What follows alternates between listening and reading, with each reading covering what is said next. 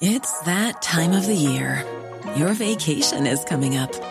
You can already hear the beach waves, feel the warm breeze, relax, and think about work.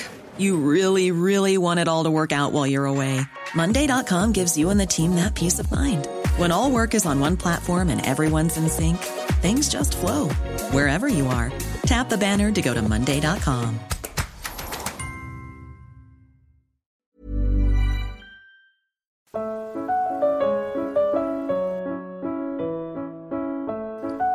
Intervention de Gilles Vautoz, poète et écrivain.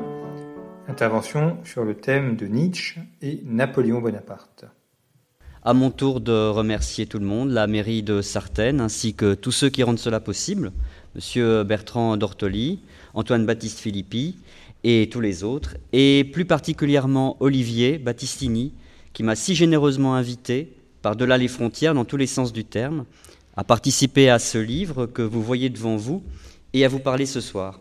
Un grand merci également à Bernard Giovannangeli, l'éditeur de ce livre, qui m'a si chaleureusement accueilli dans ses pages. Notre héritage, puisque c'est le thème de ce soir, notre héritage n'est précédé d'aucun testament. C'est par ces mots que René Char décrivait dans ses feuillets d'hypnose notre rapport à nous-mêmes comme à notre passé. Ce dont nous héritons, ne nous est pas légué. Pour le recevoir pleinement, il faut le conquérir, il faut le mériter.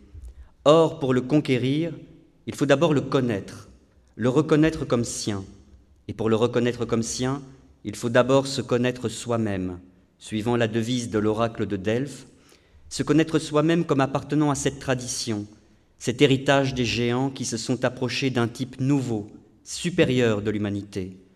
Humanité se franchissant elle-même au-delà d'elle-même.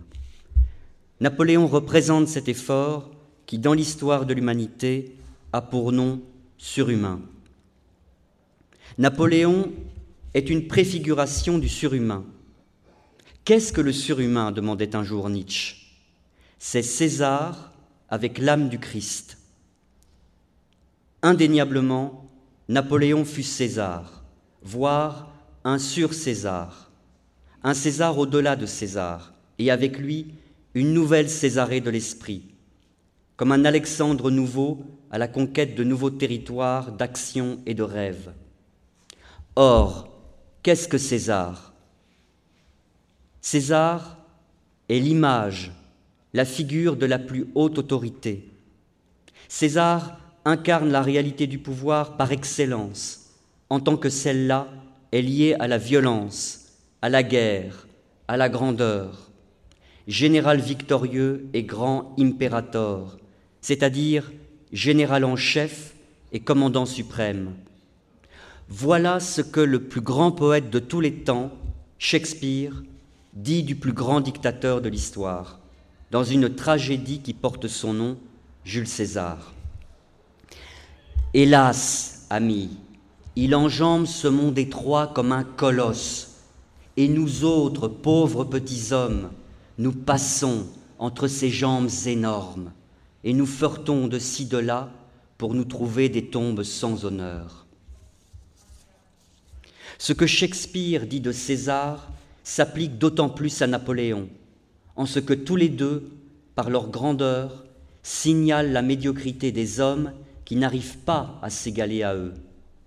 Car celui-là seul est l'égal d'un autre qui le prouve, et celui-là seul est digne de la liberté qui sait la conquérir. C'est ce qu'écrit Baudelaire dans ses petits poèmes en prose, dans un texte paradoxalement intitulé Assommons les pauvres. Avec le Code civil et ses armées, Napoléon est le fer de lance de la liberté et de l'égalité comme nous l'indiquait justement Olivier Battistini dans sa communication le premier soir de nos rencontres ici, à Sartène.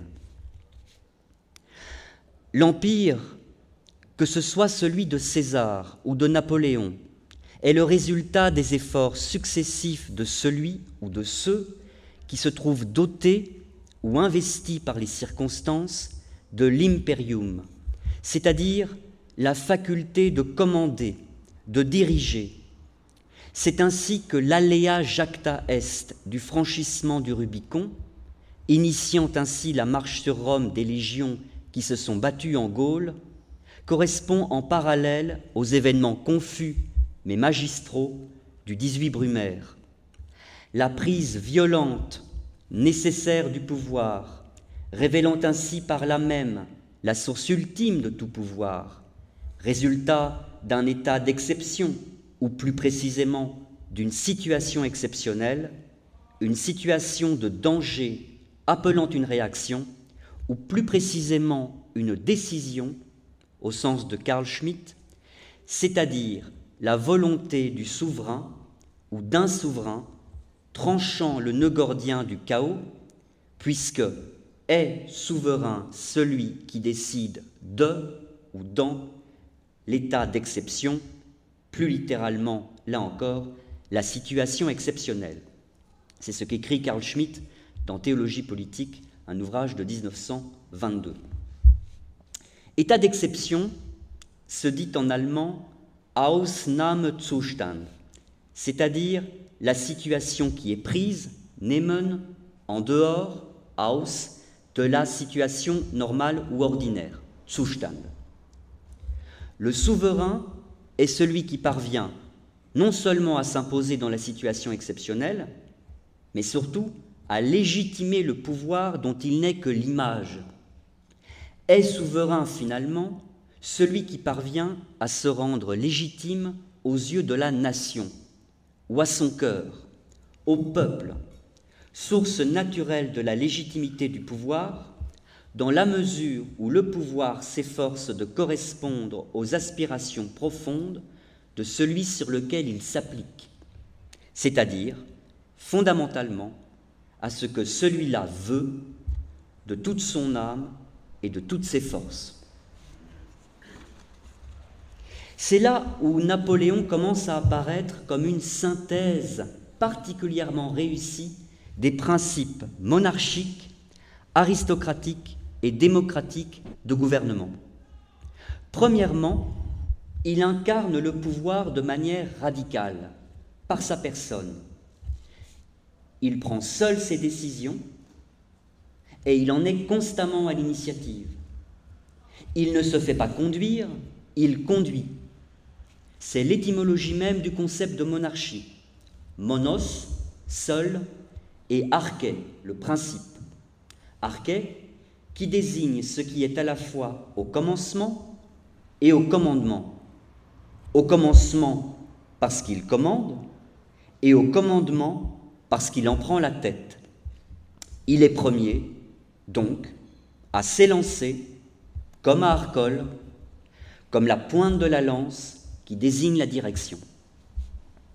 Deuxièmement, il instaure une démocratie, non, pardon, une aristocratie nouvelle autour d'un nouveau principe, le mérite, qui est en même temps le plus ancien, le plus fondamental et le plus archaïque au sens de l'archet, comme dans les armées d'Alexandre, puisque c'est par le mérite, l'exploit, que l'on s'illustre et que l'on se distingue, c'est-à-dire que l'on acquiert pour la première fois ses titres de noblesse. On devient un droit nouveau et l'on devient à soi-même ses propres ancêtres et ses propres anciens. Par soi, tout commence qui détermine l'avenir.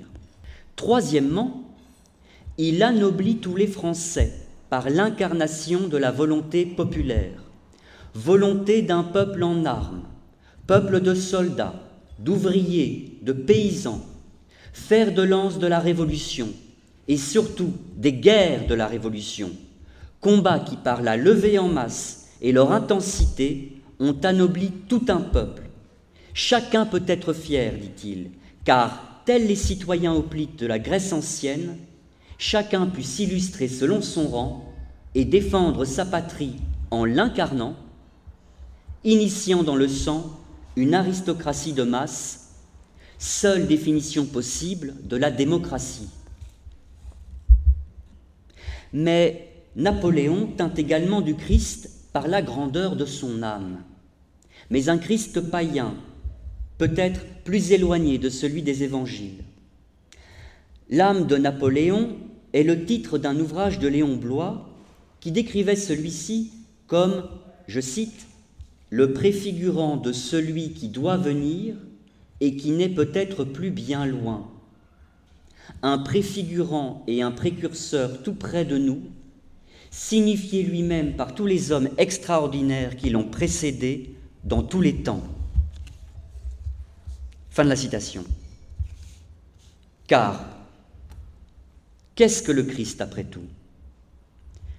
Du point de vue de l'archétype, du symbole donc, le Christ est la même chose que Dionysos, un Dieu supplicié, un Dieu souffrant, mais pour deux raisons différentes.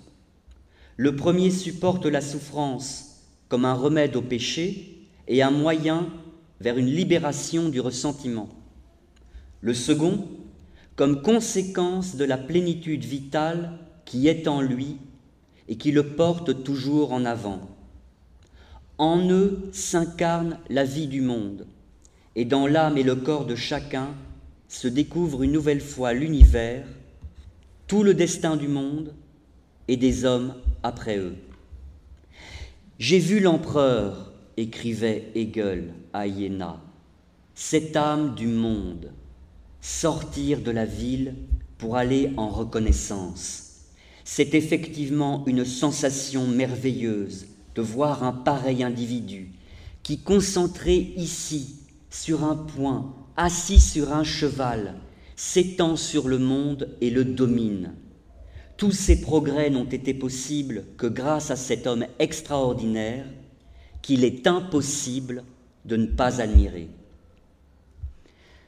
Napoléon est un nouvel Alexandre, ce Dionysos fait cher, comme l'écrivait, euh, Nietzsche à son propos. Il tient également d'Apollon, par son amour des formes, de la pureté des formes, au travers de l'excellence des institutions qu'il voulait pour la France, c'est-à-dire pour l'Europe, et pourquoi pas le monde. En Napoléon s'unissent deux instincts. L'un, apollinien, créateur et affirmateur de l'ordre, l'autre dionysiaque, destructeur et guerrier.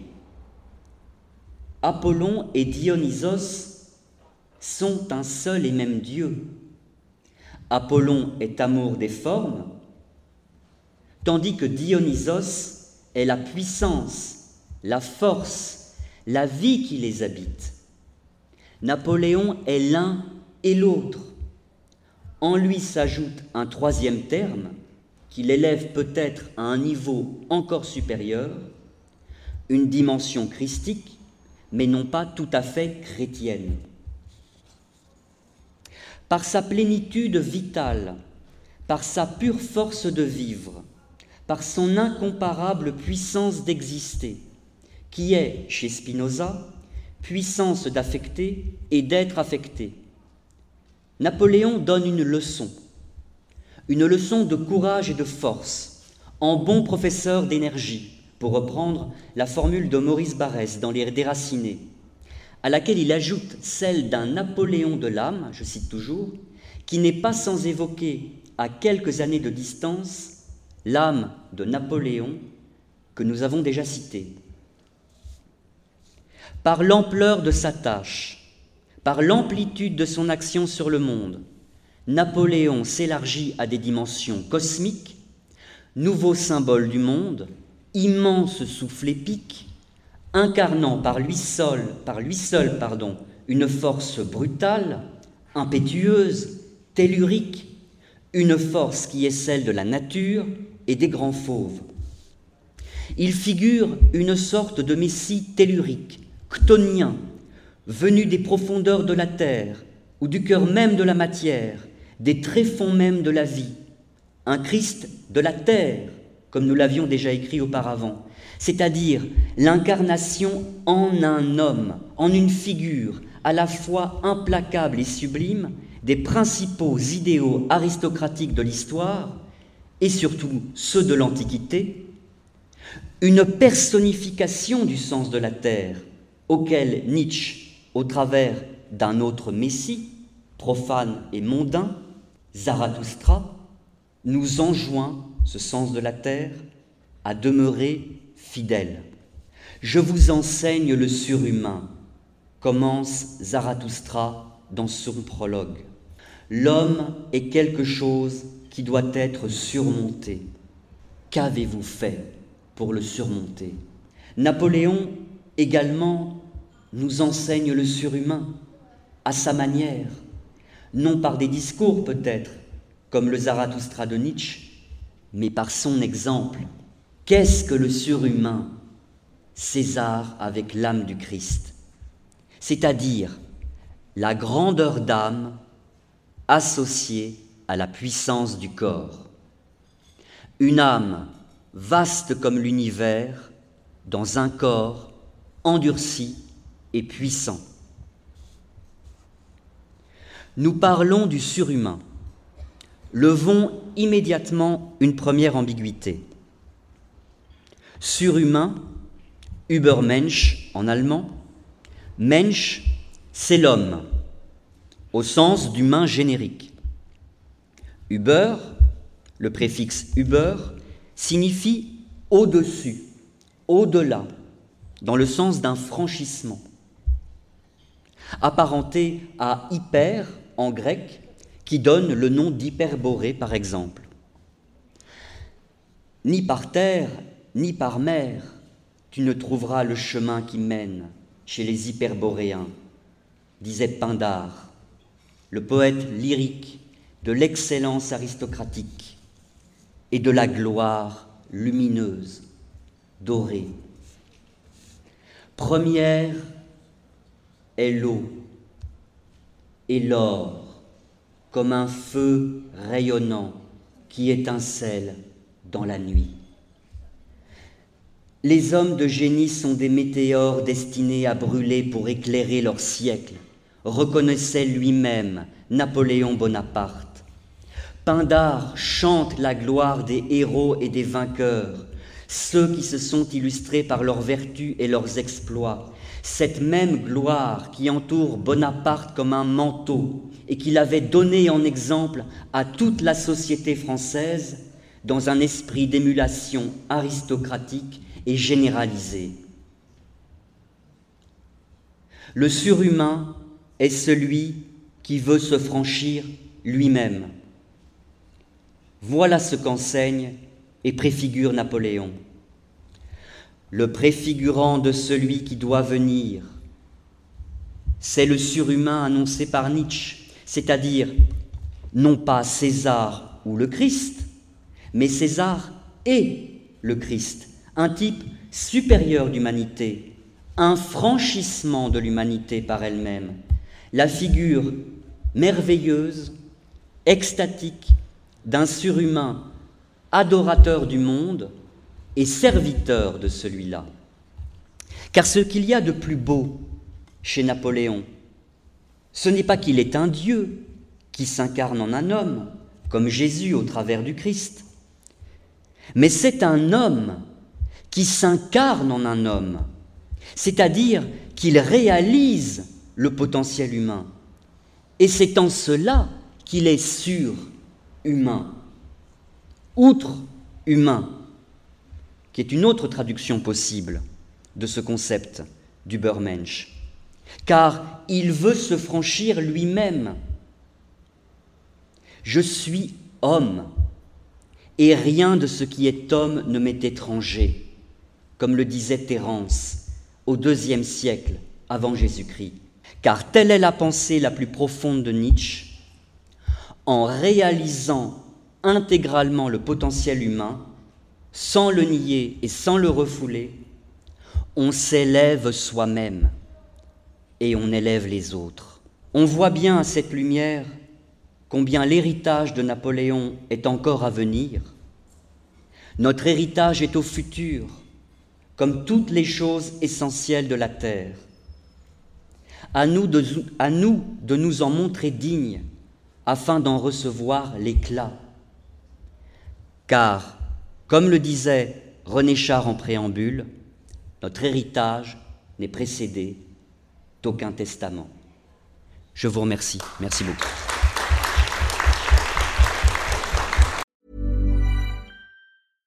Ever catch yourself eating the same flavorless dinner three days in a row? Dreaming of something better? Well, HelloFresh is your guilt-free dream come true, baby. It's me, Kiki Palmer. Let's wake up those taste buds with hot, juicy pecan-crusted chicken or garlic butter shrimp scampi. Mm. Hello Fresh. Stop dreaming of all the delicious possibilities and dig in at HelloFresh.com. Let's get this dinner party started.